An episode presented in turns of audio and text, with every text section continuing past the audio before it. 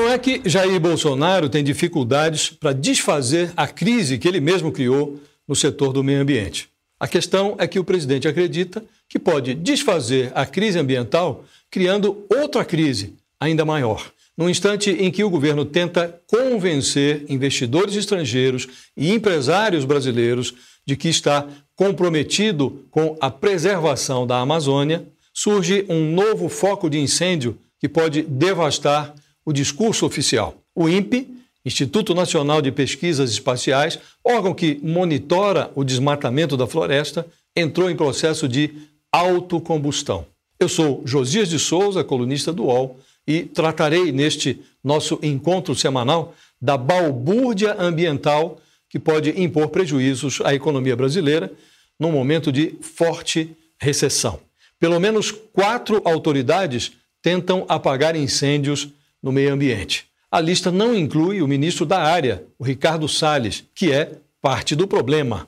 Esforçam-se para tourear as desconfianças do mercado o vice-presidente Hamilton Mourão, o presidente do Banco Central, Roberto Campos Neto, e os ministros Paulo Guedes, da Economia, e Tereza Cristina, da Agricultura.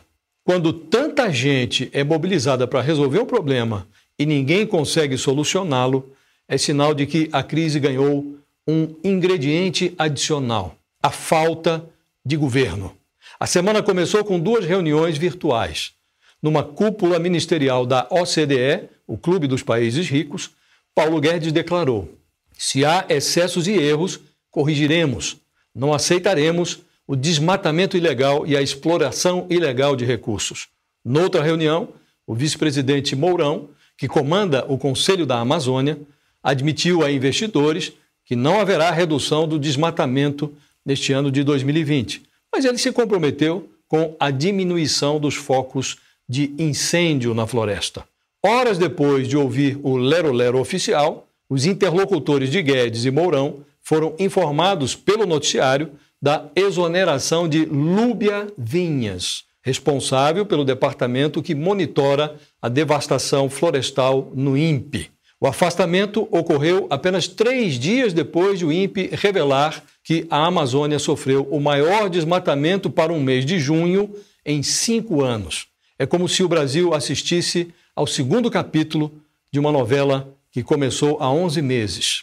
No ano passado, submetido a indicadores negativos sobre a destruição da floresta amazônica, Bolsonaro desqualificou a radiografia em vez de enfrentar a doença. A questão do INPE, eu tenho a convicção de que os dados são mentirosos, disse o presidente na ocasião. Adepto de uma espécie de terraplanismo estatístico, Bolsonaro declarou que se os dados sobre o desmatamento fossem verdadeiros, a floresta amazônica já teria se extinguido. Ele acusou o então chefe do INPE, o cientista Ricardo Galvão, de estar a serviço de alguma ONG. Ricardo Galvão foi substituído por Darkton Damião, um coronel da Força Aérea. Anunciado como chefe interino do INPE, ele vai fazer aniversário de um ano no cargo. A exoneração da pesquisadora Lúbia Vinhas é apresentada como parte de um projeto de reformulação do INPE que o coronel produziu durante a sua interinidade. Por mais que o governo argumente que essa reformulação foi concebida para aperfeiçoar o combate ao desmatamento, não vai ser fácil eliminar o vírus do descrédito. Para complicar, o Ministério da Defesa achou que seria uma boa ideia desenvolver um sistema paralelo de monitoramento de queimadas na Amazônia.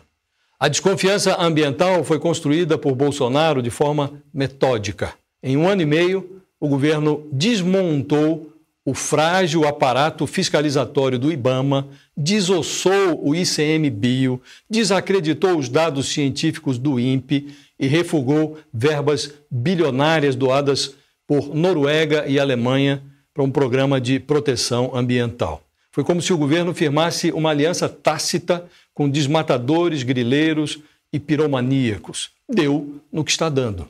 Dias atrás, Bolsonaro disse numa reunião virtual de cúpula do Mercosul que vai desfazer opiniões distorcidas sobre o Brasil em relação ao meio ambiente. O presidente sabe que, além do risco de perder investimentos estrangeiros e negócios no exterior, o Brasil fornece matéria-prima para os países que desejam melar o acordo comercial firmado entre Mercosul e União Europeia. Auxiliares de Bolsonaro tentam convencê-lo a se livrar de Ricardo Salles, seu ministro antiambiental. Isso ajudaria, mas o problema que se criou no meio ambiente só será resolvido de fato no dia em que Bolsonaro enxergar um culpado no espelho. Ou seja, é melhor já ir se acostumando com a ideia de contabilizar os prejuízos econômicos que estão por vir. É isso. Até a próxima.